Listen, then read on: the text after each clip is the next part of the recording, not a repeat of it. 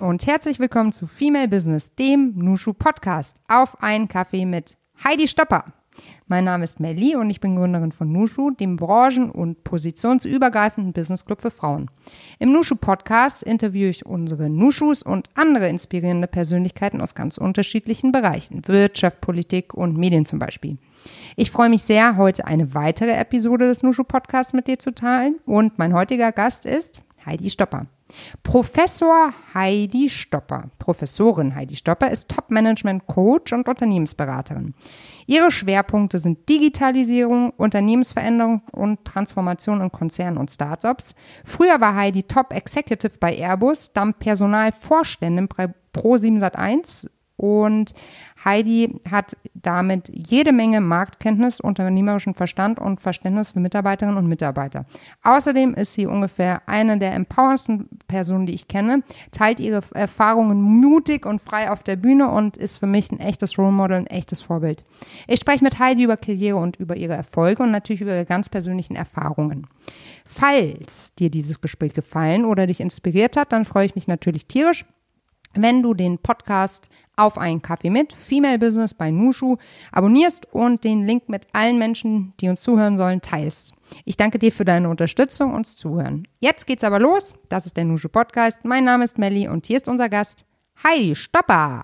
So, liebe Heidi, gerne wollen wir heute über dich sprechen, über deine Erfahrungen und äh, freuen uns natürlich über alles, was du mit uns teilen wirst. Zuallererst mal die Frage vorab. Es heißt ja auf einen Kaffee mit Nushu. Wie trinkst du deinen Kaffee?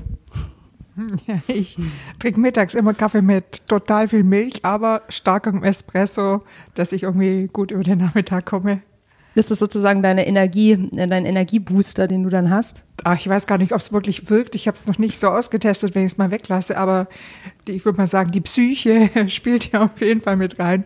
Schmeckt mir und das gehört einfach so zum, zur Zeremonie am Mittag, irgendwie sich einen Kaffee zu machen, einen leckeren Milchkaffee. Es gibt ein gutes Gefühl. Sehr schön.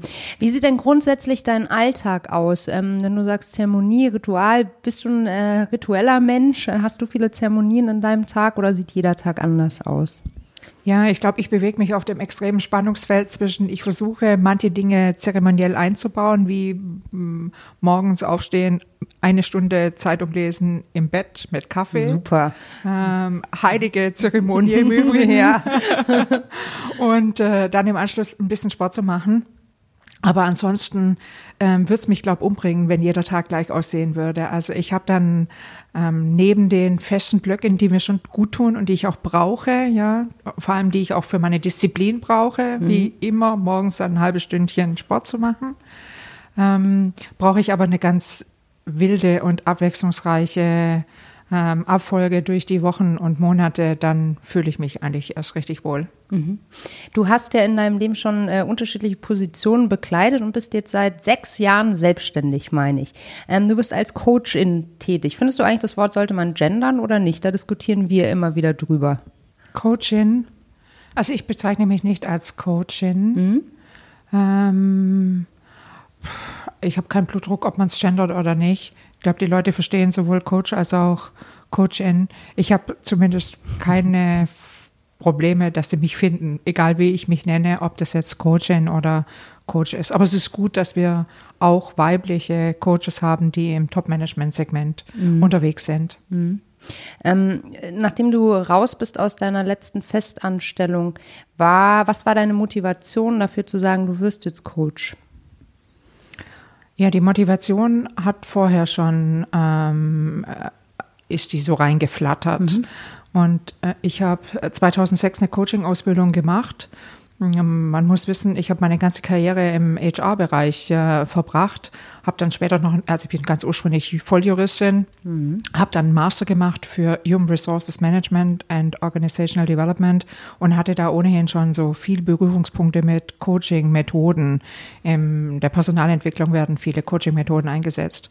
Hatte dadurch einen natürlichen Zugang, habe irgendwann äh, 2006 eine Coaching-Ausbildung gemacht, ähm, das ist eine spannende Reise, weil neue Tools erschlossen werden, die man auch in der Arbeit in der Industrie einsetzen kann. Aber man lernt auch noch mal viel über sich selbst.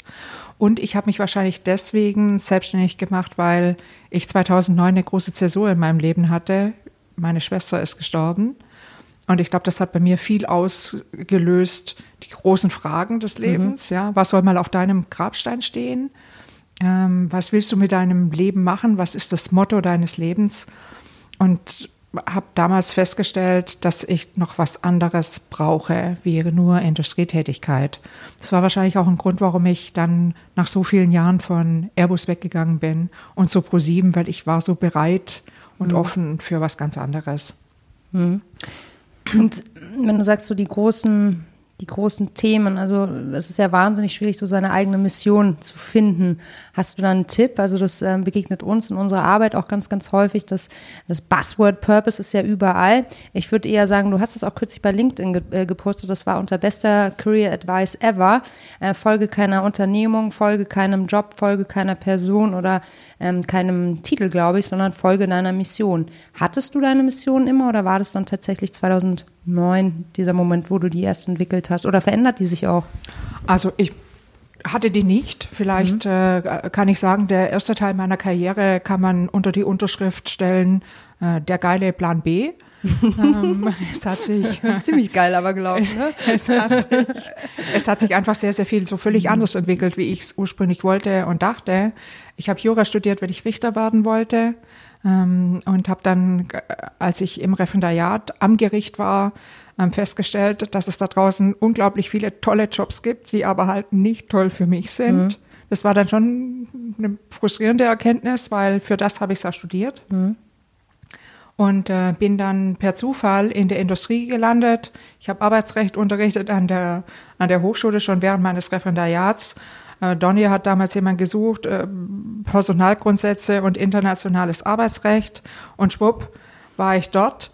Ähm, ich habe nicht drüber nachgedacht, will ich tatsächlich dahin, sondern ich wollte nur nicht ins Gericht. Mhm wollte nur nicht mehr dieses Richter machen und dann war das einfach ein tolles Angebot mhm. und ich bin reingesprungen. Und so ging mein Berufsalltag vielleicht los wie der von vielen, A mit einem Plan B und auch mit ganz gehöriger Portion an Zufall. Mhm. Und dann habe ich nicht viel dazu tun müssen in dem Sinne. Also ich habe schon einen guten Job gemacht und Klar. war auch interessiert und habe gelegentlich mal die Hand gehoben. Aber ich wurde dann auch von meinem Arbeitgeber so ungefähr alle zwei Jahre in einen neuen Job reingeworfen. Oft Zeitschritte, aber auch sehr viele, die nach oben gingen. Ich habe viele Jobs übernommen, von denen ich nicht so viel Ahnung hatte. Mhm und habe es mir aber zugetraut, da reinzuwachsen. Ich habe nicht alle sehr, sehr gern gemacht, muss man sagen. Und ähm, wahrscheinlich diejenigen, die ich nicht so super gerne gemacht habe, auch nicht so ganz brillant. Ich hatte mhm. einmal die Verantwortung für den gesamten Controlling-Bereich. Ähm, da habe ich festgestellt, dass es doch besser ist, wenn andere Menschen dieses Feld abdecken, das nicht meins ist. Aber es hat mir mit Sicherheit eine Karriere nicht geschadet, weil ich bis zuletzt mit den äh, CFOs, CEOs und auch Aufsichtsräten auf Augenhöhe sprechen kann mhm. zu den Finanzthemen. Aber da habe ich dann relativ schnell die Hand gehoben und gesagt, okay, ich möchte wieder woanders hin. Wie viel Zeit hast du dir da gegeben? Äh, eineinhalb Jahre. Nach eineinhalb mhm. Jahren habe ich gesagt, so jetzt verstehe ich es, jetzt kann ich es. Ähm, mein Team ähm, haben sich mit mir eingegroovt, die finden es gut, dass ich jetzt da bin. Jetzt ist der Zeitpunkt gekommen, ja, dass, ich wieder, dass, ich irgendwie wieder dahin gehe, wo mhm. ich denke, dass ich viel besser aufgehoben bin. Mhm. Und ähm, also ich habe sehr viel gelernt durchs Machen. Eigentlich das meiste in meiner Karriere habe ich nicht durch ähm, Unikurse gelernt. Ich habe genug Ausbildungen und Abschlüsse. Aber ähm, ich habe am meisten gelernt, indem andere und ich mir selbst mir Dinge zugetraut haben und in denen ich mich ausprobieren konnte. Und erst so ähm, in, in, ab 2006 ging das bei mir los, vielleicht auch ganz typisch so, wenn die Karriere mal ab einem, in einem bestimmten Punkt erreicht, mhm. dass man vielleicht selber drüber nachdenkt, wie man jetzt die nächsten Schritte seiner Karriere etwas selbstbestimmter gestaltet. Mhm. Und dann äh, die ähm, persönliche Tragödie hat da bei mir einfach nochmal unglaublich Beschleunigung draufgebracht ja. auf dieses was willst du mit deiner Arbeit? Und ich habe damals, glaube ich, so mein Motto entwickelt. Das heißt, wenn du nicht mindestens drei Tage morgens in der Woche aufstehst und super gerne zur Arbeit gehst, man könnte auch sagen, hast du schon mal geweint, weil Wochenende ist. Mhm. Mhm. Ja, so wenn, wenn das nicht mehr der Fall ist, dass man dann drüber nachdenkt, ist man selber in der Position noch richtig? Ähm, was muss man tun, damit es wieder richtig wird, vielleicht in dieser Position oder vielleicht auch in die nächste weiterzuziehen. Und das habe ich dann auch seither gemacht. Mhm. Hast du, kannst du deine Mission mit einem Satz beschreiben? Oder ist die bei dir eher, ähm, na, wie soll man sagen, eher komplexer?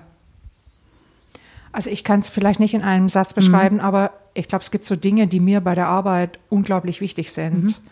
Ähm, ich bin nicht umsonst im Personalbereich gelandet. Mhm. Ich glaube, die Arbeit am und mit dem Menschen finde ich am spannendsten überhaupt. Ich habe auch in meiner gesamten Industrietätigkeit äh, verstanden, dass der Erfolg einer Firma nicht in erster Linie an der Strategie hängt oder ähm, an, am guten oder schlechten Marktumfeld, sondern die hängt in der Kunst, ob eins und eins vielleicht fünf ergibt, ergibt oder ob eins und eins minus drei sein kann. Das Zusammenspiel von unterschiedlichen Personen ist das hochkomplexeste und aus meiner Sicht spannendste Feld. Deswegen ähm, war mir immer total wichtig, nah am Mensch und nah an diesem Zusammenspiel von Menschen mhm. ähm, zu arbeiten.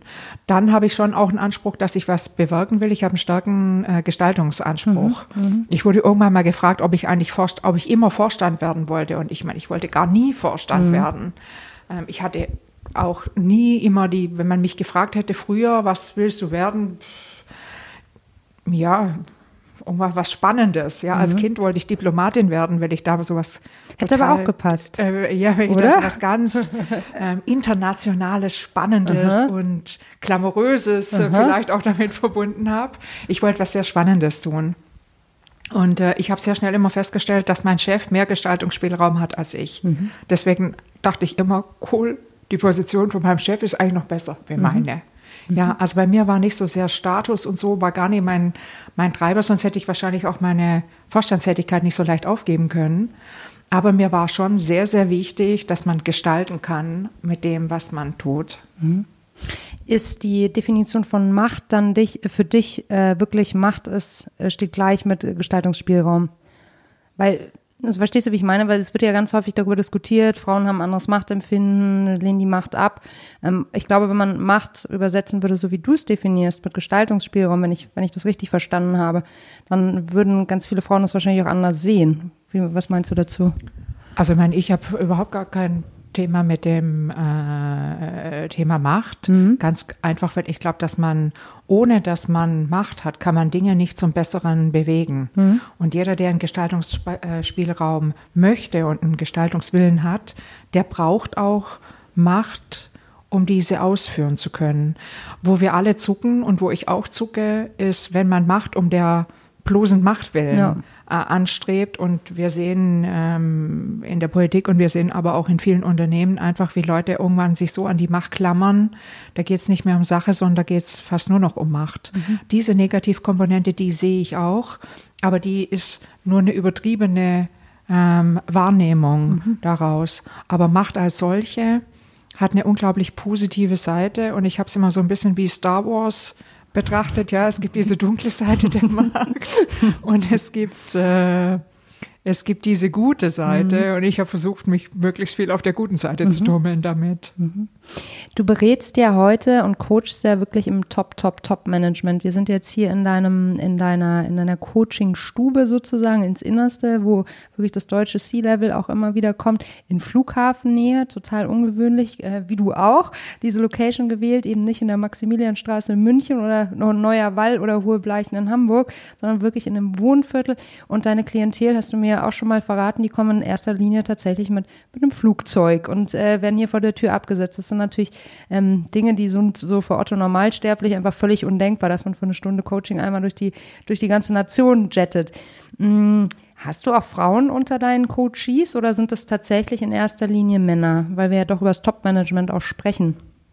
Also erstmal vielleicht vorneweg, mhm. wegen einer Stunde kommt niemanden. Das mhm. wäre auch Quatsch. Ähm, meine Kunden kommen in der Regel zu dreistündigen Terminen. Mhm. Das ähm, hat sich aus der Erfahrung bewährt. Da kann man knackig arbeiten mhm. und trotzdem intensiv genug. Aber ja, die meisten äh, fliegen her, weil doch die, ich habe Kunden aus dem Münchner Raum, ähm, aber natürlich auch sehr viele, die woanders mhm. ähm, arbeiten. Die äh, Zusammensetzung meiner Kunden ist ungefähr, schwankt, schwankt immer mal 20 bis 30 Prozent Frauen, der mhm. Rest Männer. Klar, das ist dem Umstand geschuldet, dass mein typischer Kunde ist zwischen 40 und 60 Jahren mhm. alt, ähm, ist männlich und bewegt sich in äh, deutschen Großkonzernen in den obersten beiden Ebenen mhm. oder im, in einem Mittelständler auf der obersten Ebene. Das sind so die, die Klassiker, mhm. die zu mir finden. Nicht, weil ich die nur nehme, ich nehme auch andere, wenn, wenn, mhm. wenn ich dazu was beitragen kann und mein mhm. Kalender es ermöglicht. Aber das sind typischerweise diejenigen, die mich suchen, weil die angesprochen sind äh, von der Tatsache, dass ich selbst in solchen Funktionen mhm. schon erfolgreich tätig war. Und äh, ich glaube, das unterscheidet mich auch im Coaching-Ansatz. Ich mache ja kein so ein nacktes Coaching, sondern ich mache eine Beratungs- und Coaching-Mischform, je nachdem, ähm, aus welchem Toolkasten ich gerade mhm. für das Bedürfnis meines Kunden den besseren Erfolg sehe. Arbeitet ihr dann vor allem an speziellen Situationen oder muss ich das, äh, wie muss ich mir das vorstellen? Oder sind das auch ganz viele Sachen, die wirklich an die Basis gehen? Also die, ich würde mal sagen, das sind immer sehr, sehr unterschiedliche mhm. Themen, aber es gibt natürlich so ein paar ähm, Dauerbrenner, die, die mhm. eigentlich regelmäßig aufkommen. Der erste ist, ähm, wie durchschaue ich Machtkonstruktion, wie setze ich mich und mein Thema in dieser Machtkonstruktion durch. Mhm. Manchmal auch nur, wie überlebe ich die. Mhm. Ähm, dann ist die Frage immer, ähm, wie mache ich ein sehr schlaues Stakeholder-Management? Mhm. Wie bereite ich den Weg, dass die Themen gut und ohne möglichst konfliktarm über die Bühne gehen können. Schwierigkeiten im Team, meine eigene Karriere ist sehr häufig, auch in solchen Funktionen. Die Leute denken drüber nach, was kann für sie als nächstes kommen, umso mehr, als dass die Halbwartzeiten immer kürzer werden. Ja, die verbleiben heute unter zwei Jahren im Schnitt in einer Vorstandsposition. Krass. Das ist schon krass. Mhm. Das heißt, die Leute denken natürlich auch drüber nach, was passiert mit ihnen, wo geht's für sie weiter. Ich habe auch Kunden, die irgendwann sehr unzufrieden sind mit dem, was sie tun und so eine generelle Positionierung für sich nochmal brauchen und sagen, okay, ich will mal mit jemandem so ganz blank drauf schauen und drüber nachdenken, wie ich jetzt vielleicht den zweiten Teil meiner Karriere vielleicht etwas aktiver und vielleicht auch nochmal etwas anders für mich ausgestalten kann. Ähm, und dann ist sehr viel Distanznähe Thematik da. Also die sind alle so im Hamsterrad und haben immer die Gefahr, im Maschinenraum zu versumpfen. Mhm. Und äh, die Kunst ist es dann, wieder in Abstand zu den Themen zu gehen und durch den Abstand A viel bessere Perspektive zu bekommen, um viel bessere Lösungsansätze zu sehen und über den Abstand aber auch das eigene Aufgeriebensein mhm. zu reduzieren. Also so dieses Thema Selbstmanagement ist ein Riesenthema. Mhm. Tauscht man sich auf so einem Level, also wie war es bei dir? Früher tauschst du dich auf so einem Level dann noch mit Freundinnen aus zu den, ähm, zum Daily Business, als du noch in der Vorstandsposition war? Oder sind diese Menschen eher einsam und ähm, auch gar nicht mehr sozusagen gewohnt, über die eigenen Befindlichkeiten bezüglich strategischer Herausforderungen oder Schwierigkeiten vielleicht äh, auch zu sprechen? Also nach außen hin ist es, äh, glaube ich, immer noch äh, schwierig, weil wir äh, finden immer noch ein sehr heroisches äh, Zielbild vor, wie Führungskräfte mhm. zu sein haben. Ich äh, kann immer noch schmunzeln. Ich wurde irgendwann mal interviewt, ich weiß es nicht mehr, was Manager Magazin mhm. oder was Handelsblatt. Ähm, viele Top-Manager wurden da interviewt. Ich glaube, ich war die einzige Frau. Es waren so kurz so, so kleine Interviews waren das, äh, wo die nur gehighlightet haben, was sind die Leute, wie die Leute irgendwie so über den Tag kommen. Und ich habe damals äh, denen gesagt, dass ich praktisch, wenn ich ein Flugzeug sehe, schon ins Koma falle. Also für mich war dadurch, dass ich so viel gereist bin, mhm war ins Flugzeug einsteigen und eigentlich auf der Stelle einschlafen. Das war, das war eine der Themen, um gut über den Tag zu kommen. Ja, es ist bis heute im Übrigen mir geblieben, egal wann ich ins Flugzeug einsteige, ich, mich überkommt eine totale bleierne Müdigkeit. ähm, und es war so lustig, als dann hinterher die ganzen Schlagzeilen kamen. Oh mein Gott, dann waren die, die ganzen Männer haben dann irgendwie erzählt, oh, und sie stehen morgens um drei Uhr auf, laufen dann einen Marathon, dann frühstücken sie mit ihrer Familie und dann bewegen sie nicht nur die gesamte deutsche Wirtschaft, sondern auch noch die Politik am Abend und so weiter. Aha. Ja, so wurde da irgendwie. Und vor, und vor Stopper schläft. Und, und genau, und dann die Überschriften, die Überschriften waren entsprechend dazu, der Marathonläufer und so weiter. Und bei mir stand drüber, die Flugzeugschläferin. Nein. so viel dazu, ja. Also das, das Bild, das heute die Öffentlichkeit immer noch wahrhaben möchte von äh, Führungskraft, ist omnipotent und, und natürlich ohne Schwäche. Mhm. Dementsprechend ähm, tun sich äh, Führungskräfte und vor allem sehr, sehr sichtbare Top-Führungskräfte sehr schwer, an welcher Stelle sie tatsächlich auch mal die Fassade runterlassen können. Und äh, das findet natürlich im geschützten Rahmen eines Coachings statt. Das kann auch in der Familie stattfinden. Mhm. Allerdings weiß ich aus eigener Erfahrung, dass es ja gerade nicht gut ist, wenn man zu Hause irgendwie die ganze Zeit auch noch seine Arbeitsprobleme äh, wälzt und die eigene Familie damit belastet, zumal für, für viele, die nicht in solchen Funktionen sind, das ohnehin chinesisch anmutet, mhm. was wir da erzählen. Also mein mhm. Mann hat mich immer nur angeschaut und hat gedacht, ich glaube, die spinnen alle, ja, so. Mhm. Ähm, deswegen hat es auch eine Limitierung, das mit Freunden zu besprechen. Das kann man schon tun und das braucht man bestimmt auch zwischendrin. Da braucht man dann halt ein Gegenüber, wo man einfach mal ausspeichern kann und man weiß, es bleibt im geschützten Rahmen. Mhm. Wie, wie machst du das heute? Also du kriegst sicherlich auch viele oder anders gefragt, kriegst du Dinge mit, die belastend sind? Und falls ja, wie gehst du damit um und wo lässt du dann sozusagen auch diese Belastung also ich habe heute natürlich bei weitem nicht mehr die eigene äh, Belastung. Ich, ich habe häufig wirklich auch Mitgefühl und mhm. Miteinfühlung in meine Kunden. Ähm, dadurch, dass ich selbst in viele ähnlichen Situationen war, schwingt da bei mir manchmal vielleicht auch mit, ah, ich weiß noch genau, wie das mhm. war damals mhm. bei mir aber ich habe nicht mehr, ähm, ich bin nicht so nah dran als Coach und darf so ganz nah auch nicht rangehen, mhm. weil dann schaffe ich es auch nicht, meinen Kunden wieder genau ja in meine Perspektive zu bringen, die, die einen stärkeren Abstand hat. Also ich habe heute nicht das Gefühl, dass es mich wahnsinnig belastet. Bei Kunden, die ich lang begleite und die zwischendrin mal richtig im Sumpf stecken und richtig in der Bredouille und ich sehe, dass die einen Leidensdruck haben, klar, das, da fühle ich mit. Ja, das das ähm, nehme ich dann vielleicht ein bisschen mit nach Hause, aber bei weitem nicht im gleichen Umfang, wie ich es früher hatte, mhm. als ich noch in der Industrie tätig war. Mhm. Wenn du sagst, du hast ungefähr 20 Prozent weibliche Klienten, äh, Klientinnen, nee, dann heißt es Klienten, weibliche Klienten. Ähm, was sind so, was sind so die Dinge, wo du sagst, äh, das ist ein systemisches Versagen, da kann die einzelne Person als solche überhaupt nichts äh, sozusagen dran ändern. Das ist vielleicht wirklich systemimmanent, dass ihr diese Dinge so und so passieren. Hast du da so ein Muster für dich entdeckt in deiner Arbeit? Also ich arbeite ja nur mit Individuen, ich arbeite nicht mit Systemen wie Organisationen mhm. heute. Also ich, selbst wenn, wenn Organisationen äh, das Coaching bezahlen, ist mein Kunde aber immer das Individuum. Mhm. Also von dem her arbeite ich nur mit dem Individuum, aber natürlich muss, das, muss der Einzelne immer in einem bestehenden System sich ja zurechtfinden. Mhm. mhm. Und ähm, Systeme können einen Haufen Probleme machen. Ja. Nicht nur für Frauen. Systeme ja. machen auch für Männer Probleme. Ja, ja, noch und nöcher. Ähm, es gibt einfach Umfelder, die nicht für jeden gut sind. Und mhm. es gibt Umfelder, die für mich besser sind wie für jemand anderen.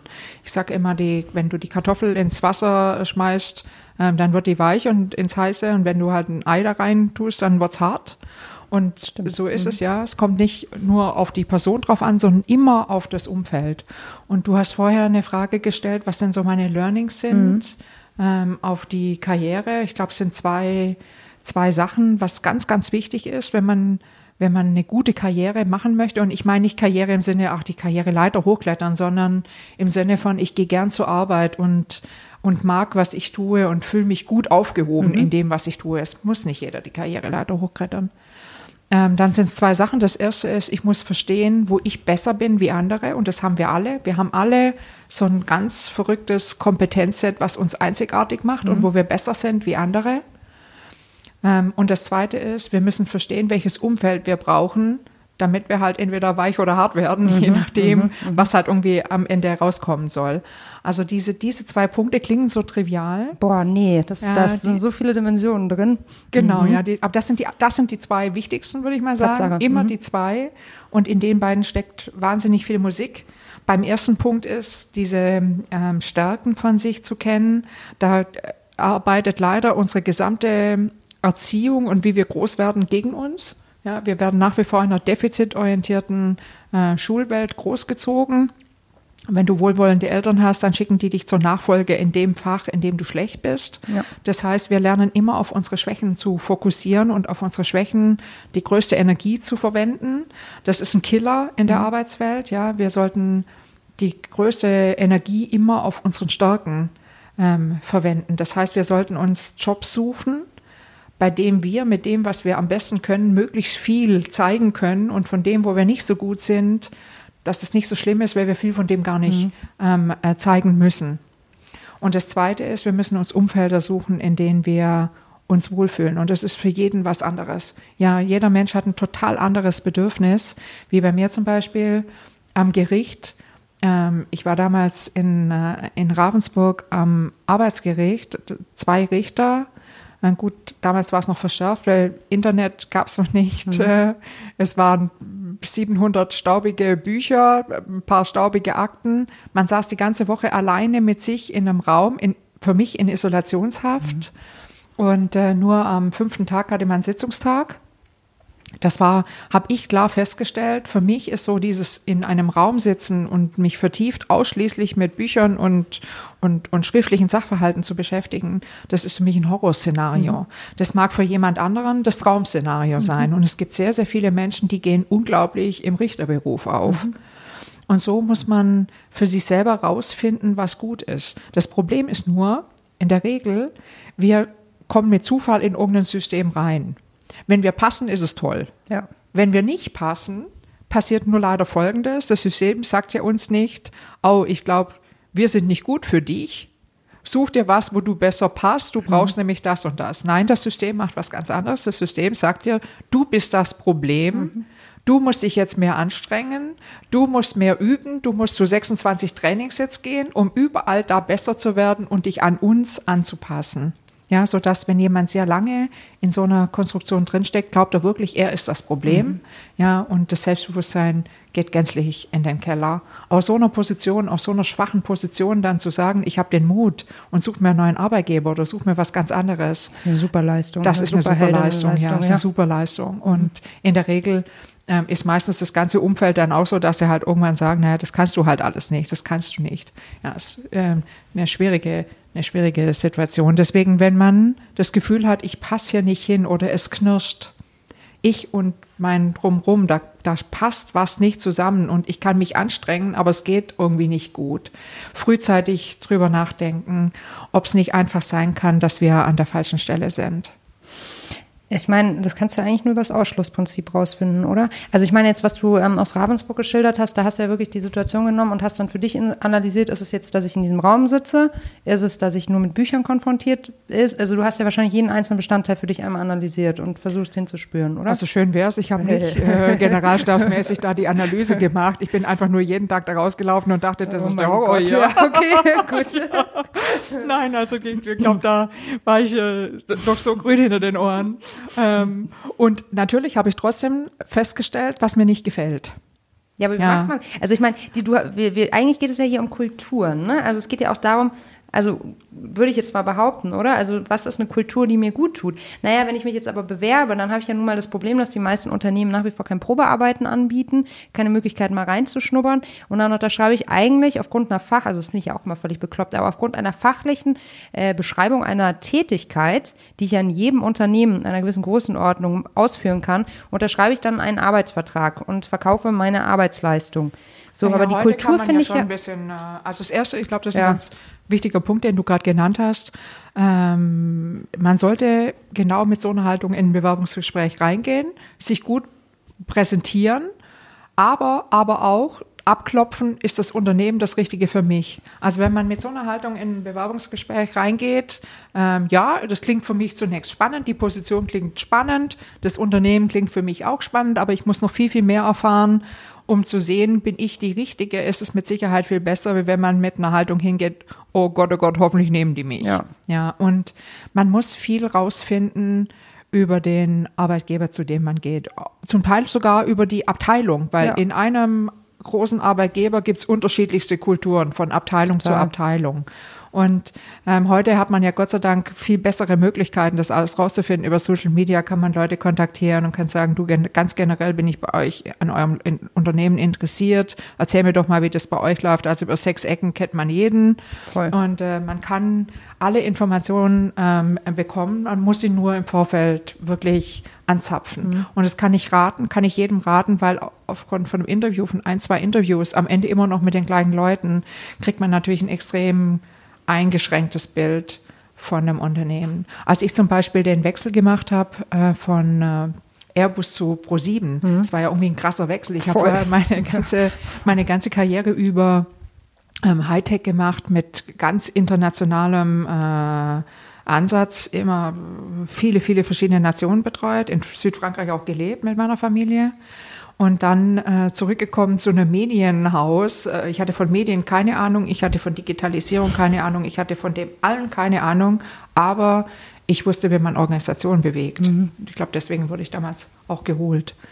Und ähm, man springt nicht einfach so aus Jux und Dollerei, zieht seine Familie irgendwie einmal durch ganz Europa, ja. ähm, ohne dass man ein bisschen besser reinschaut, was da ist. Also ich, ich hatte auch die ganz klare Überzeugung, wenn wenn es bei ProSieben nichts wird, dann wird es woanders was. Mhm. Aber ich meine, das Unschöne kann man sich ja ersparen. Und ich habe viele Gespräche geführt. Ja, ich habe wirklich versucht, alle Quellen anzuzapfen. Ich habe mir auch vorbehalten, ich will ein paar mehr Leute sehen. Ähm, ich will den Aufsichtsrat kennenlernen. Ich will breite ähm, Personen sehen, dass ich irgendwie ein Gefühl bekomme, wie tickt das Unternehmen, ähm, was sind die Do's und Don'ts, passe ich da rein, was sind wirklich deine Herausforderungen, weil in so einem typischen Jobinterview, wenn die heiß an einem interessiert sind, mhm. kriegt man ja schon eher das Marketingbild. Ja, na klar. Mhm. Und äh, man, man möchte aber ähm, natürlich auch umworben werden, das gefällt einem ja, aber darüber hinaus möchte man schon eher eine, eine klare äh, Faktenlage, auf der man dann für sich selbst mhm. eine gute Entscheidung treffen kann. Und dem wurde auch stattgefunden, äh, stattgegeben. Also du hast ja, alle, dem wurde, ich glaube, die war das unkonventionell?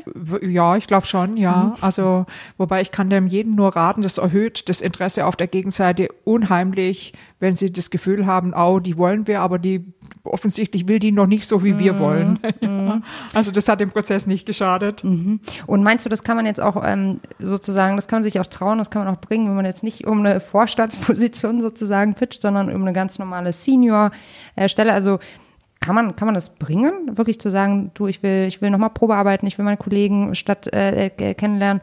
Ja, was sind da so eine Also Probearbeiten weiß ich gar nicht, mhm. ob ich das wirklich wollte, aber mhm. das kann man sagen, ist eher unüblich, aber ja. man kann natürlich sagen, ähm, ich möchte gerne mit äh, Kollegen noch sprechen, mit Peers, mhm. ähm, wenn es ganz eng wird auch und, und man geht in so eine enge Diskussion, dass man eigentlich kurz vorm Unterschreiben ist, kann man dann auch mal sagen, ich möchte vielleicht auch ein, zwei Mitarbeiter kennenlernen. Ja.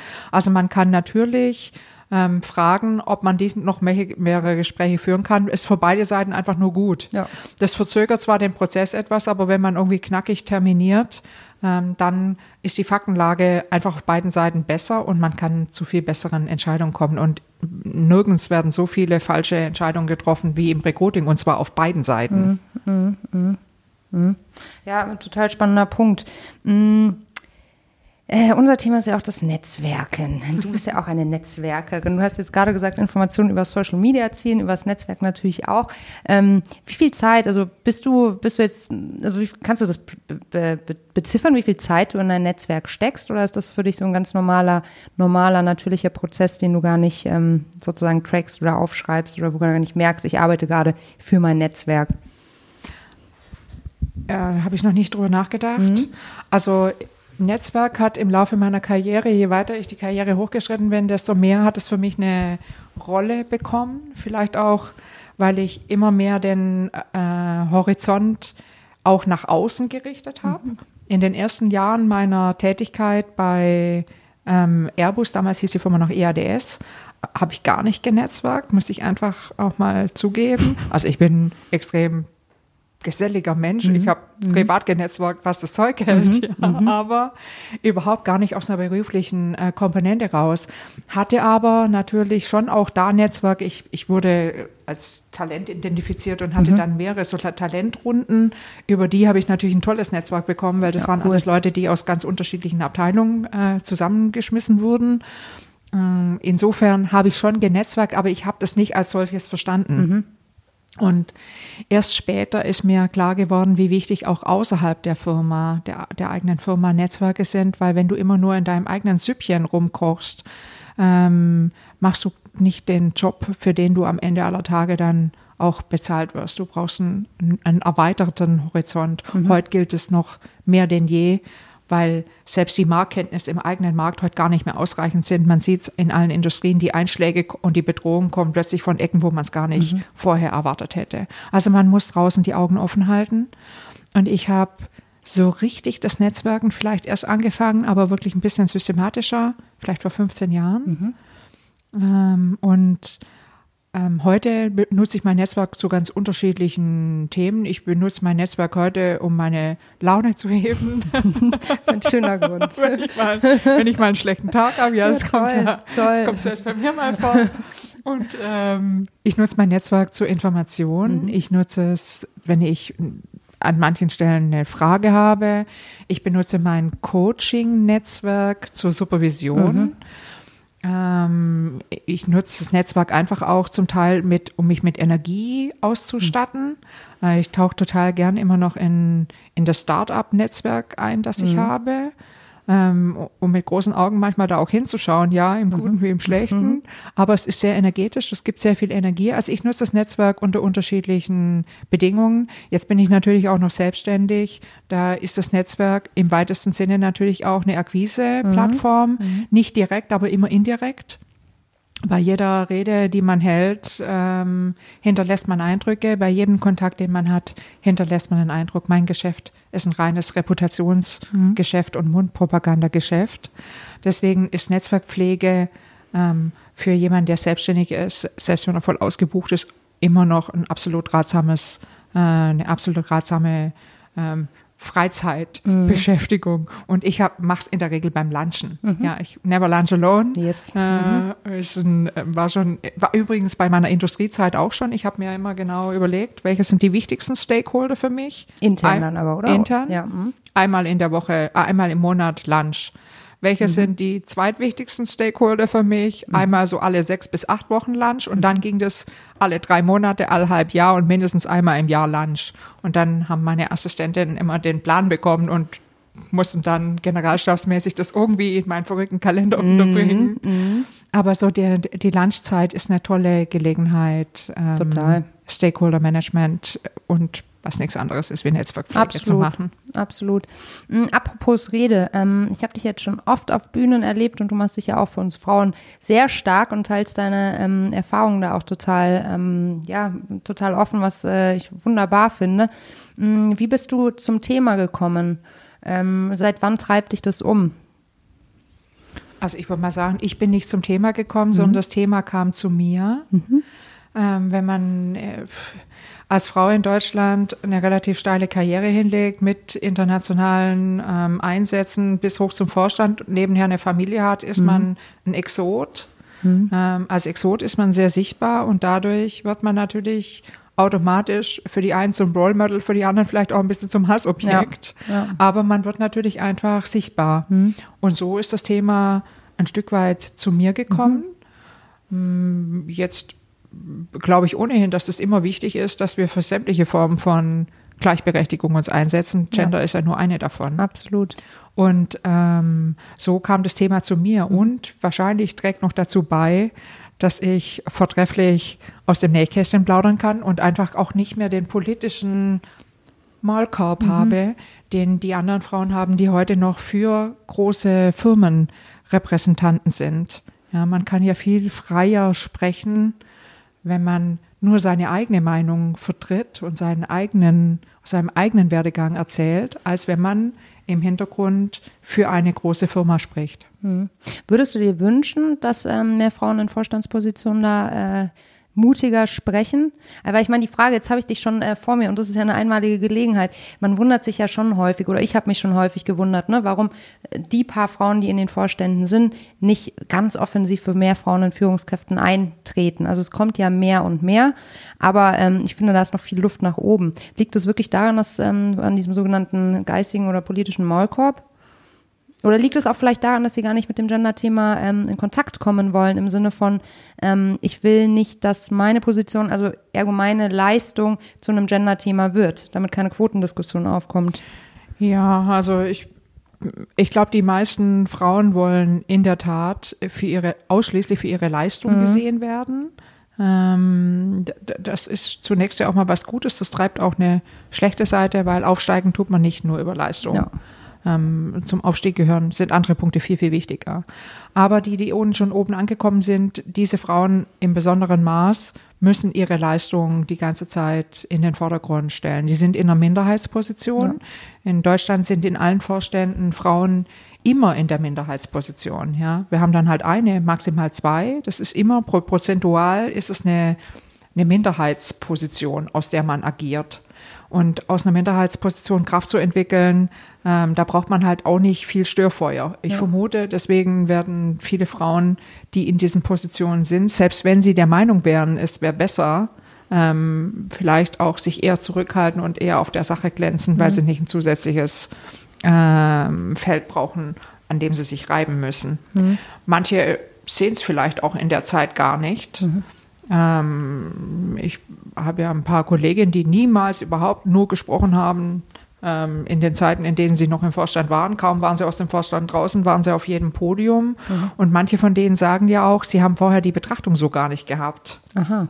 Ja, aber ähm, also ich kann da nur, ich kann da nur spekulieren. Ich habe auch zu dem Thema schon gesprochen, als ich noch ähm, in Firmen drin war. Ich glaube auch, dass man sich gegenseitig als Frauen unterstützen soll. Ich habe eine ganze Reihe von äh, Mentees, äh, mhm. mit denen ich bis heute noch verbunden bin. Und natürlich ähm, unterstütze ich auch großartige Unternehmerinnen äh, wie dich, wie Natascha okay. Hoffmann, die irgendwie auf dem Bereich unterwegs ist, oder auch wie Isabel Heuer mit Panda. Es gibt einfach tolle weibliche Unternehmerinnen und warum sollen wir Frauen an der Stelle nicht den Schulterschluss machen und uns gegenseitig unterstützen? Aber für eine Firma ist es ein bisschen anders. Für eine Firma ist das Gender-Thema ja kein politisches Thema. Aus meiner Sicht muss man unterscheiden, für die, für die Gesellschaft ist es ein Armutszeugnis, wo wir stehen und ein Politikversagen aus meiner mhm. Sicht. Ja, es sind Pfründe sichern auf der Seite der männlichen Politiker, weil Deutschland ganz dringend viel mehr ähm, Diversität bräuchte, um Innovationsdruck zu bedienen, den wir haben. Ja, wir sehen überall, dass wir Anschluss verlieren. Mhm. Das ist ein, ein, ein, großes Thema von es mangelt, es mangelt uns an, an, an, an Innovationsschub, an vieler Stelle auch an Mut. Und äh, viel diversere Teams sind immer viel besser. Das ist auch der Hebel für ein Unternehmen, sich dafür zu engagieren. Und für die Politik darüber hinaus ist die Frage, wie wollen wir eigentlich im 21. Jahrhundert unsere Gesellschaft gestalten? Reicht. Ähm, das hat das Unternehmen nicht. Ja, das Unternehmen hat nur die wirtschaftliche Betrachtung. Und ein Unternehmen ist zwar immer im Spiegel der Gesellschaft, aber ein Unternehmen hat andere Ziele, wie jetzt ein Staatsapparat hat. Deswegen ist für ein Unternehmen das Wichtigste, dass es wirtschaftlich hoch erfolgreich ist, und zwar nicht nur heute, sondern auch im Morgen. Und genau, genau deswegen sollten Firmen heute sich ganz gut die Karten legen, welche Kulturen sie schaffen. Ja, nicht nur um Frauen im Unternehmen zu halten, sondern auch um Andersdenkende, die wir ganz dringend brauchen, ähm, um voranzukommen, bei ihnen im Unternehmen zu halten oder sogar anzuziehen. Ich sage immer, ein Sprung in der Schüssel lässt das Licht herein. Und äh, davon, von diesem Licht, mhm. von diesem Licht bräuchten wir einen ganzen Stall mehr. Mhm. Zum Abschluss würde mich noch tierisch interessieren, wie du Feminismus definierst und ob du dann eine Feministin bist oder nicht. Äh, ich habe gestern eine, von Nina Strassner eine super ja. äh, Aussage äh, gelesen. Sie wurde gefragt, sind Sie Feministin? Und die Antwort war, ja, natürlich, wer nicht? Super. Äh, diese Antwort diese Antwort übernehme ich hier. Großartig. Danke, Nina, an der Stelle. Ähm, ja, klar. Ich meine, wer kann von sich behaupten, nicht für gleiche Rechte, gleiche Möglichkeiten, ähm, gleiche Chancen für unterschiedliche Geschlechter zu sprechen? Also für mich ist es klar, ähm, das ist meine Definition. Mhm. Und natürlich bin ich in diesem Sinne Feministin. Heidi, du sprichst mir aus der Seele. Ich danke dir vielmals für deine Zeit und ja, bleibst so, wie du bist. Du bist echt eine wunderbare Bereicherung und strahlst so eine Wärme aus. Es macht mir jedes Mal eine Freude, mit dir zu sprechen. Danke dir. danke, Melli.